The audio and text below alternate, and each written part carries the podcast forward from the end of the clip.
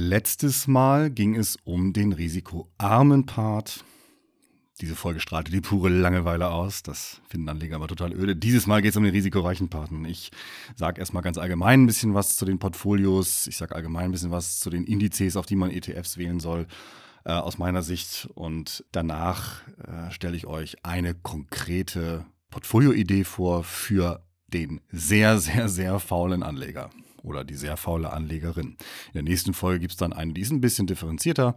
Die ist dann, das darf ich schon mal versprechen, in der nächsten Folge mein Depot. Ich sage also, was habe ich denn eigentlich im Depot? Auch hier wieder, das ist keine Anlageberatung. Müsst also wirklich selber sehen, was ihr tut und dann starten wir einfach mal. Also, nach dem risikoarmen Part geht es jetzt um den risikoreichen. Der risikoreiche Part des Depots wird mit Aktien-ETFs gebildet. Hier soll die Rendite gemacht werden. Ziel ist es, den vernünftig investierbaren Weltaktienmarkt im Portfolio zu haben. Natürlich immer nur nach einem Modell. Man kann immer nur nach einem bestimmten Modell investieren. Der besteht zum Zeitpunkt der Veröffentlichung dieser Folge und auch meines Buches Altersvorsorge mit ETFs aus rund 9000 Unternehmen, vielleicht auch 9500, das ändert sich immer auch mal ein bisschen, in ungefähr 50 Industrie- und Schwellenländern. Das ist der vernünftig investierbare Weltaktienmarkt. Es sind gute 9000 Unternehmen in 50 Industrie- und Schwellenländern, wenn man dem Indexanbieter MSCI folgt. Insgesamt gibt es weltweit wahrscheinlich so circa 50.000 börsennotierte Unternehmen. Und 41.000 davon circa könnt ihr wirklich von vornherein ignorieren. Sie sind nämlich zu klein und damit nicht gut und günstig handelbar. Sie sind also illiquide und oder sie sind in Börsenregionen beheimatet, die nicht ausreichend reguliert sind und nicht gute Zugänge, keine guten Zugänge für Investoren bieten. Äh, so sind es, so entstehen da eben unüberschaubare Risiken und auch sehr hohe Kosten, wenn es denn überhaupt geht. Ja, das klingt erstmal bedauerlich, ja, 50.000 börsennotierte Unternehmen ist ja ohnehin nicht die ganze Weltwirtschaft. Die meiste Weltwirtschaft ist ja gar nicht an der Börse. Und dann muss ich sogar noch auf den allergrößten Teil verzichten.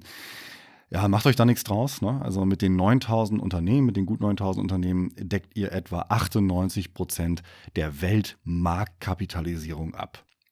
Und selbst von den 9000 Unternehmen reichen weniger als die Hälfte, um sich fast die gesamte börsennotierte Weltwirtschaft jetzt mal nach Marktkapitalisierung äh, gemessen ins Depot zu holen. Die genauen Zahlen können sich natürlich verändern.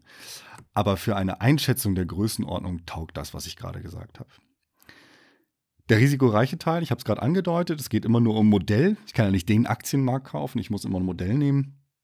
Der lässt sich grundsätzlich entweder nach Marktkapitalisierung oder nach dem Weltbruttoinlandsprodukt gewichtet umsetzen. Es gibt natürlich noch alle möglichen anderen Ideen, wonach man jetzt den Weltaktienmarkt gewichten kann, auch ertragsorientierte.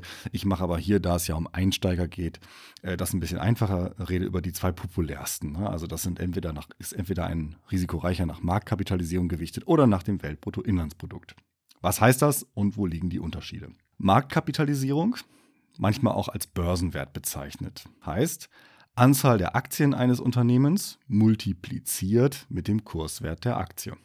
wenn 3000 Aktien vereinfacht gesagt auf dem Markt sind, jede Aktie äh, kostet 100 Euro, 3000 mal 100 sind äh, 300.000, wenn ich richtig gerechnet habe. Und das wäre dann die Marktkapitalisierung des Unternehmens, vereinfacht gesagt. Die Summe der Marktkapitalisierung aller börsennotierten Unternehmen in einem Staat ergibt seine, also die des Staates, Marktkapitalisierung. Wenn man das für alle Staaten macht und die Werte addiert, hat man die Weltmarktkapitalisierung und kann logischerweise den Anteil eines jeden Staates daran berechnen.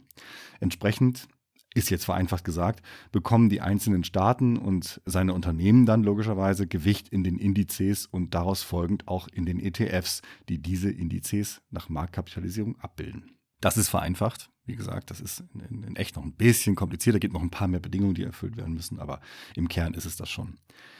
Dann alternativ dazu Weltbruttoinlandsprodukt. Ja, Weltbruttoinlandsprodukt, das ist erstmal natürlich ein seltsamer Name, da ja die Welt kein durch wirtschaftliche Aktivitäten auffallendes Ausland kennt. Bisher zumindest nicht, solange wir noch nicht mit Alienhandel treiben. Dieses Weltbip beschreibt die Summe aller Güter und Dienstleistungen, die die Staaten der Welt in einem gegebenen Zeitraum, meistens ein Jahr, produzieren. Der Anteil einzelner Länder am Weltbip ist natürlich sehr unterschiedlich.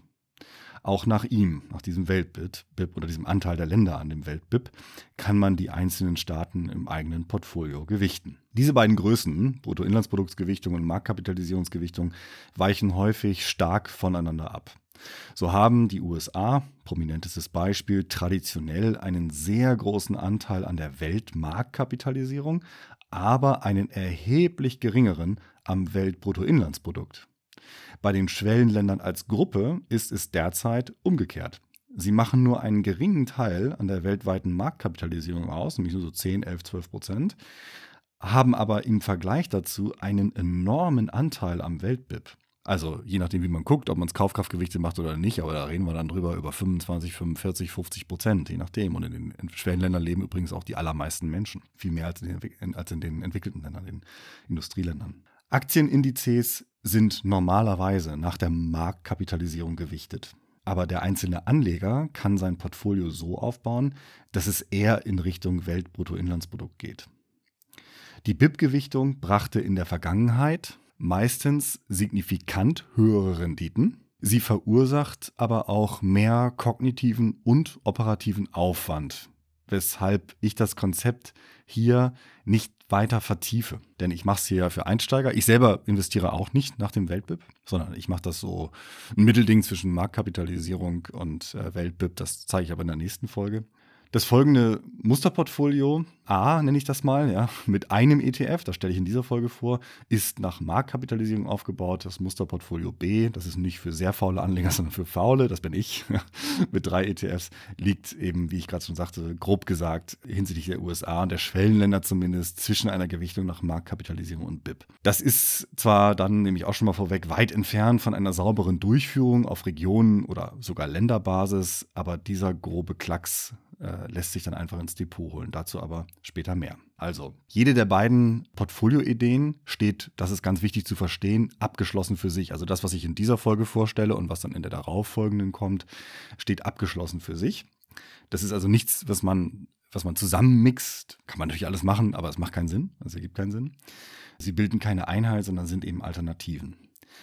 Mit den gewählten ETF-Depots hat man ein Weltportfolio, das automatisch alle Industrie- und Schwellenländer beinhaltet. Erlangt oder verliert ein Land den Status eines Industrie- oder Schwellenlandes, wird es in den richtigen Index geschoben und die ETFs passen sich entsprechend an. Ihr als Anleger müsst dafür nichts machen. Ja, ich gebe ja gerne mal so Heuristiken raus, Faustformeln. Bis zu einer Portfoliogröße von 100.000 Euro stellen aus meiner Sicht fünf ETFs die Obergrenze dar. Es reicht aber bis dahin und auch darüber hinaus ein einziger. Es kann ein einziger reichen aus meiner Sicht. Später kann man weitere ergänzen, muss man aber nicht. Man kann also mit einem ETF im risikoreichen Part aus meiner Sicht glücklich werden. Viele ETFs zu haben, das ist nicht zwangsläufig besser als wenige zu haben. Ja, also man ist nicht automatisch besser diversifiziert, bloß wenn man viele ETFs hat. Das muss man sich alles im Einzelnen angucken. Wenn man es komplex mag, dann aber bitte sinnvoll, also wenn man viele ETS will, und das heißt vor allem wenig Überschneidung. Andernfalls wird es schnell unübersichtlich und man muss mühsam rechnen, um zu erfahren, wie viel man in den Regionen, Branchen, Unternehmensgrößen und Unternehmen investiert hat und ob sich Klumpenrisiken Risiken eingeschlichen haben. Das sind also Klumpenrisiken, sind ungewollte, zu starke Übergewichtungen einzelner Positionen.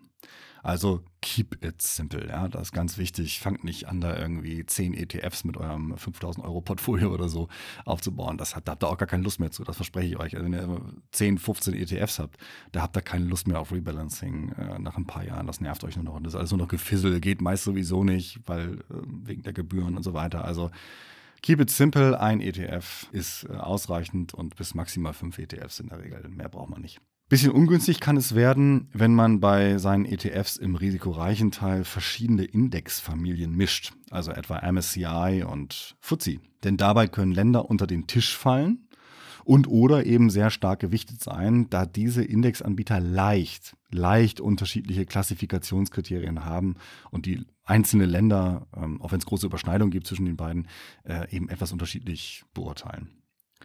Also alle Aktien-ETFs sollten nach Möglichkeit Indizes vom selben Indexanbieter abbilden und ihr werdet gleich sehen, diesen Grundsatz äh, missachte ich direkt in meiner Depot-Variante, die ich gleich vorstellen werde, äh, die verstößt dagegen. Ja, jetzt geht's los. Also, was ist jetzt geht's los? Jetzt erzähle ich nach diesen einleitenden Worten, was kann man denn da, wenn man also sehr faul ist, keinen Bock auf Rebalancing hat, äh, was kann man denn da also machen? Wie kann ich denn mit einem ETF die Weltwirtschaft mir ins Depot holen? Heißt also 100% des für den risikoreichen Teil vorgesehenen Vermögens in einen einzigen ETF. Und jetzt nenne ich mal drei ETFs alternativ, äh, drei Indizes alternativ auf den entweder MSCI All Country World Index wird oft abgekürzt als ACWI oder den MSCI All Country World Investable Market Index wird in der Regel abgekürzt mit äh, MSCI ACWI IMI, IMI. Oder dritte Möglichkeit, nicht ganz so bekannt, aber unter Anlegern natürlich schon und vielleicht seid ihr auch schon Profis, aber ähm, so unter Laien kommt das weitaus häufiger, äh, weitaus seltener vor.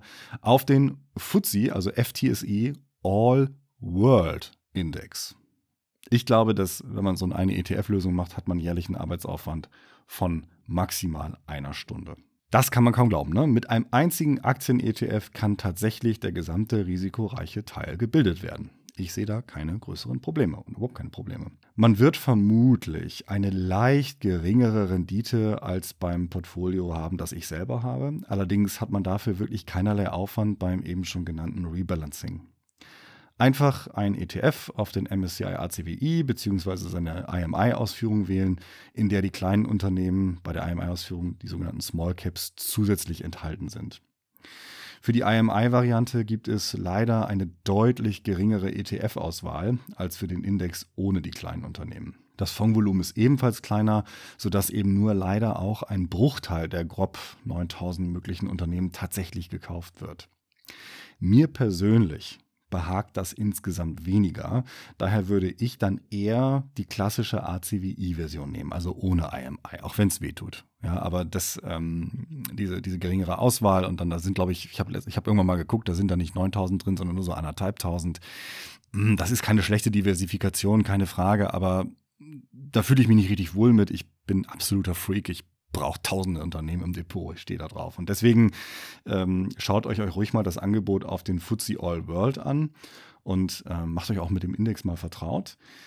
In der Ein-ETF-Variante ist das sogar derzeit mein persönlicher Favorit. Er ist eine attraktive Alternative und liegt in der Abdeckung des Aktienmarktes der Industrie- und Schwellenländer, gemessen wieder an der Marktkapitalisierung, zwischen dem MSCI ACWI IMI und dem normalen ACWI. Also vielleicht zur Orientierung, der MSCI, also der Index MSCI ACWI IMI, der deckt so 99 Prozent der vernünftig investierbaren Weltmarktkapitalisierung ab. 99 Prozent, das ist also schon ziemlich viel. Der FTSE All World, der mein Favorit ist, deckt so zwischen 90 bis 95 Prozent ab. Und der MSCI ACWI, also ohne die äh, Small Caps, deckt so 85 Prozent ab. Dieser FTSE All World, äh, da habe ich mir auch die ETFs mal angeguckt, äh, da sind so ein paar tausend drin. Ne? Da sind so ungefähr um die 3000 sind da drin, also schon äh, eine sehr ordentliche Nummer und da würde ich mich persönlich sehr wohl mitfühlen. Falls ihr gerne einen größeren Schwellenländeranteil haben wollt, als die derzeit eben schon genannten rund 10 Prozent, die in solchen äh, Indizes die Schwellenländer eben ausmachen würden, dann auch in den ETFs, dann könnt ihr einen ETF auf den MSCI Emerging Markets, IMI würde ich dann nehmen, gibt es tolles Angebot, oder den FTSE Emerging Markets vielleicht mit 20 Prozent Gewichtung eures Depots ergänzen. Also wenn ihr sagt, mir sind diese, diese, diese Schwellenländer, die sind so wichtig für die Wirtschaft und haben aber nur so einen geringen Anteil, weil sie eben so kleine Börsen haben im Verhältnis. Da will ich ein bisschen mehr machen, könnte ich gut verstehen. Dann könnt ihr aus der ein ETF-Lösung auch eine zwei ETF-Lösung machen, indem ihr so ein Emerging Markets und Schwellenländer-ETF ergänzt mit zum Beispiel einem Anteil von 20 Prozent. Das heißt, ihr habt dann rechnerisch knapp 30 Prozent Schwellenländeranteil, wenn ihr das macht. In diesem Fall wäre es dann auch nicht so tragisch, wenn die beiden Indexfamilien MSCI und FTSE gemischt werden. Und ihr habt dann eben, wie schon gesagt, zwei ETFs im Depot und müsstet das dann auch wieder rebalancen. Also es ist ein kleiner Rebalancing-Aufwand. Das muss man dann immer gegeneinander abwägen, ob ihr da Bock drauf habt. Ich ähm, will euch mal kurz zeigen, äh, wenn ihr jetzt an diesem Punkt seid, wie euer Geld insgesamt ja grob aufgeteilt ist. Ja, also ihr habt den Notgroschen, ganz früher schon was du gesagt, ihr habt den Konsumgroschen und ihr habt das Anlagevermögen. Das sind die drei Tonnen sozusagen, die drei Säulen, auf denen das steht. Und das Anlagevermögen teilt sich auf in risikoreich und risikoarm. Risikoreich könnte zum Beispiel sein ein ETF auf einen der hier genannten Indizes, die ich gerade genannt habe. Also auch da wieder, ne? Sucht euch einen aus, kombiniert sie nicht mit allen, das macht keinen Sinn. Sie sind, habt ihr einfach nur doppelte Unternehmen drin, das ist sinnlos, ja. Sinnlose Komplexität.